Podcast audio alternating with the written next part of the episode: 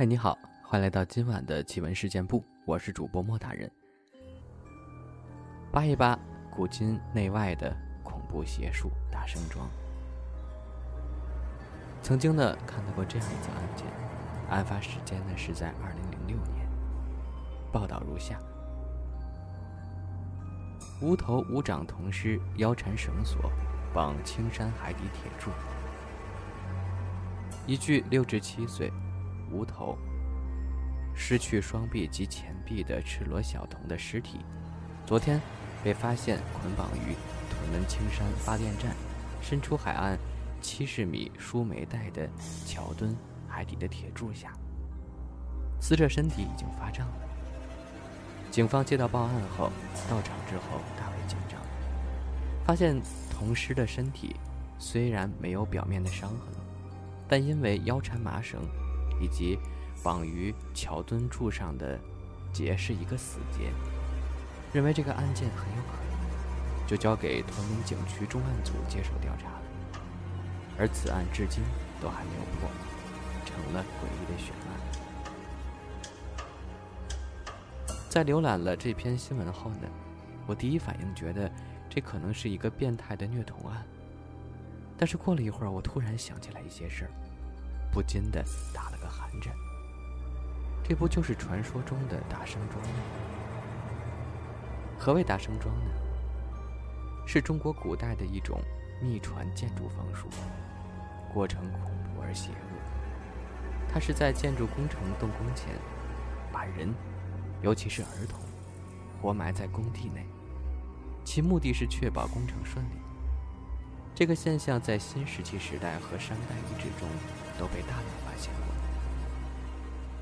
相传鲁班也曾经阐述过大生庄的理论。他认为，当人们在一处地方动土时，便会破坏该处的风水，也会触怒该处的鬼神，以致在建造期间时常发生意外。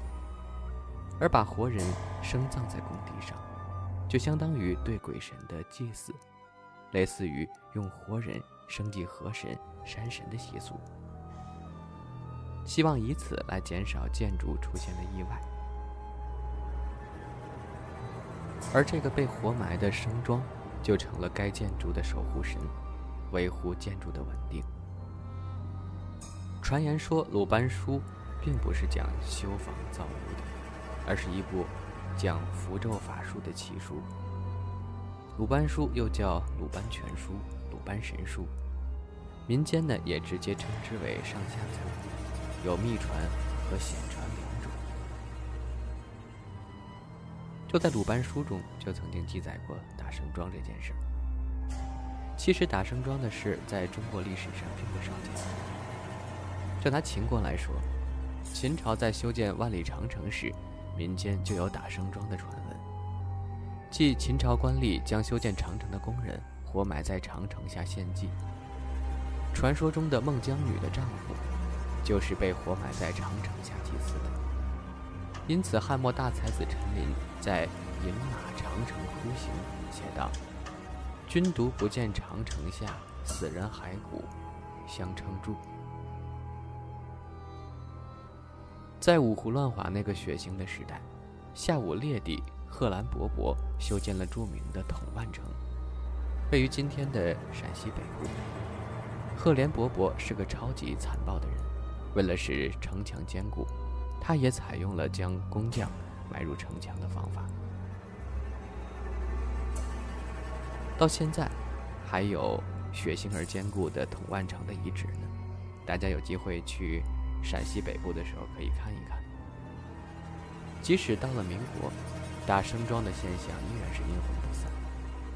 粤语区一直是中国迷信风气最盛的地区之一。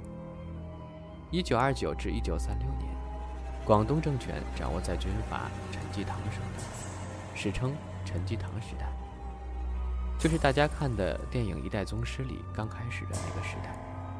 陈济棠此人，外表一副痴傻萎靡的丧样，人送外号“温猪堂”。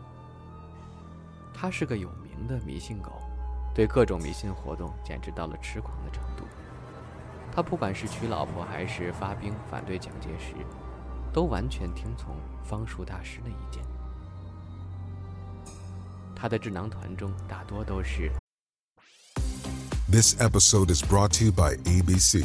Station 19 is back for its final and hottest season yet. Andy finally becomes captain, and she's going to give it her all to be the best leader the station has ever seen. Will she succeed?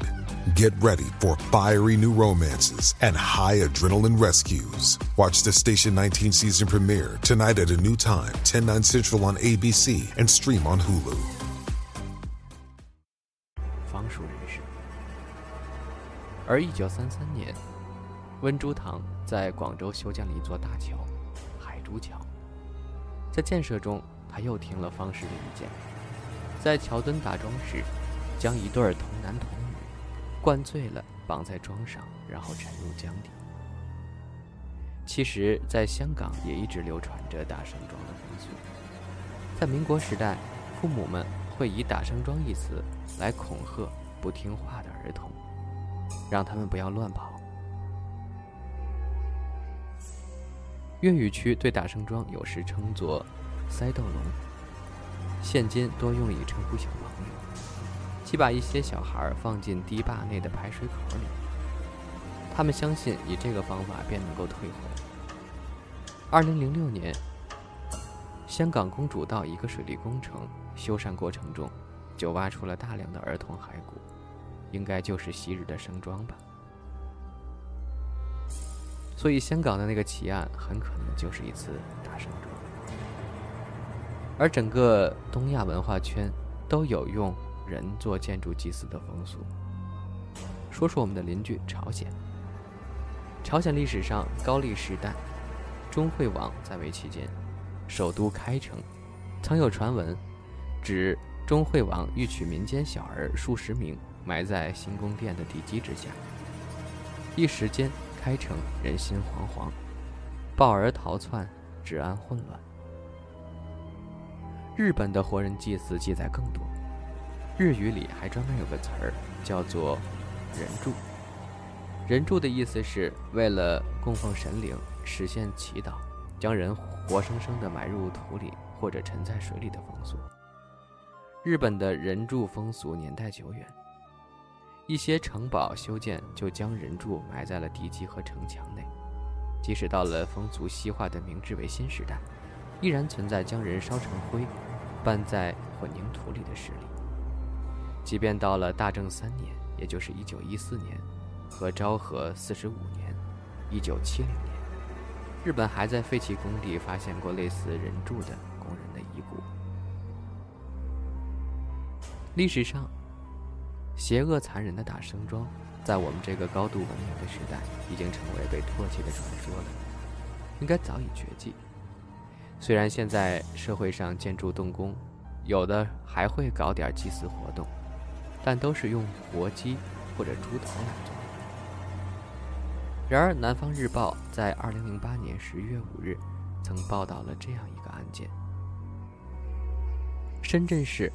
光明新区进口村水库施工时，施工方偷偷地将附近的一个贫苦人家的四岁小女儿埋进了建筑现场。孩子父母怀疑施工队，要求施工方挖土验证，却遭多番推诿。最后，此事被媒体曝光，闹大了。接着，早已气绝的小女孩才被挖出了地面。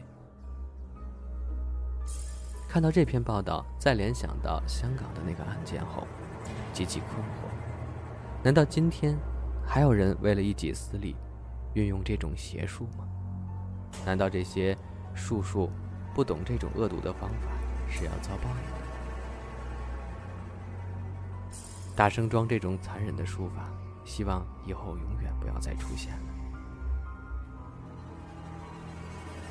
说完这个打声桩的故事之后呢，我们接下来呢，来分享一些网友们口述的发生在自己身边的事儿。第一个故事：宠物。我记得上小学的时候，我曾经养过一只神秘古怪的宠物，我叫它小高。小高是某天我在上学的路上拾到的，它浑身是青铜色，有小孩的指甲盖大小。我第一次见到它时，以为是一枚纽扣，可捡起来一看，才发现是一只虫子。它的样子怪怪的，背上有层龟甲一样的硬壳，还有四条又细又长的脚。缩起来可以藏到硬壳下，伸展了，就像踩高跷似的，特别长的腿。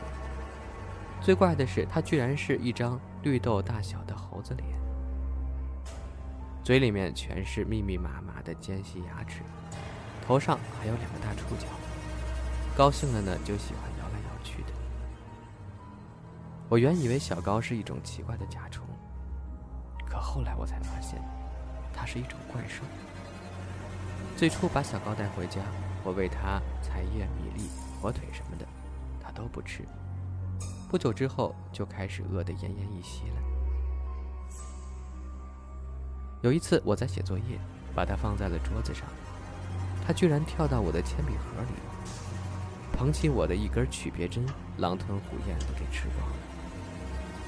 它一连吃了四根曲别针，才吃饱了，然后就挺着圆鼓鼓的小肚皮，在我的铅笔盒里睡着了。这时候我才发现，小高是吃铁的。从此以后，我就经常给它买曲别针来吃，而它也越长越大，半年后已经长到了拳头大小。这时候曲别针是不能再满足它了，我就给它买铁钉吃。它的食量特别大，一顿能够吃二十多根铁钉呢。我那绝无仅有的零花钱都被它吃光了。一年之后，它已经长到了一只小猫的大小。食量变得异，一顿要吃两盒铁钉，我已经养不起它了。从此，它就在夜里自己出门找吃的。它把我家的菜刀、铁锅、门把手、自行车轮子、冰箱外壳都咬得一块一块的。我养小高的事儿始终瞒着父母，但是当家里发生了这些怪事后，我知道不能再养它了。有一天晚上，我悄悄地把它扔到大街上。几天后，小区很多人家里都发生了怪事儿。他们家里的铁东西都神秘消失了，或者被什么啃得所剩无几，上面留着一些牙印子。只有我知道那是小高干的。后来我又听说，有人目睹偷吃铁东西的是一只小狗大小的青铜怪物。一天夜里，那只怪物偷吃别人家铁盆时，被人从背后砍了一刀。这一刀过后，那怪物就当场自燃了，变成了一堆白色的灰烬。从此，我们小区再也没有发生过铁器消失的怪事儿了。知道小高已经被砍死，说实话，我非常伤心，还偷偷的为他哭了几天。现在想起来。我无法确定小高究竟是真的是我曾经养过的怪物，还是我小时候的某种幻想呢？突然觉得这是一个很奇妙的故事啊，又像梦，又觉得很真实。我觉得可以拍成动画片了。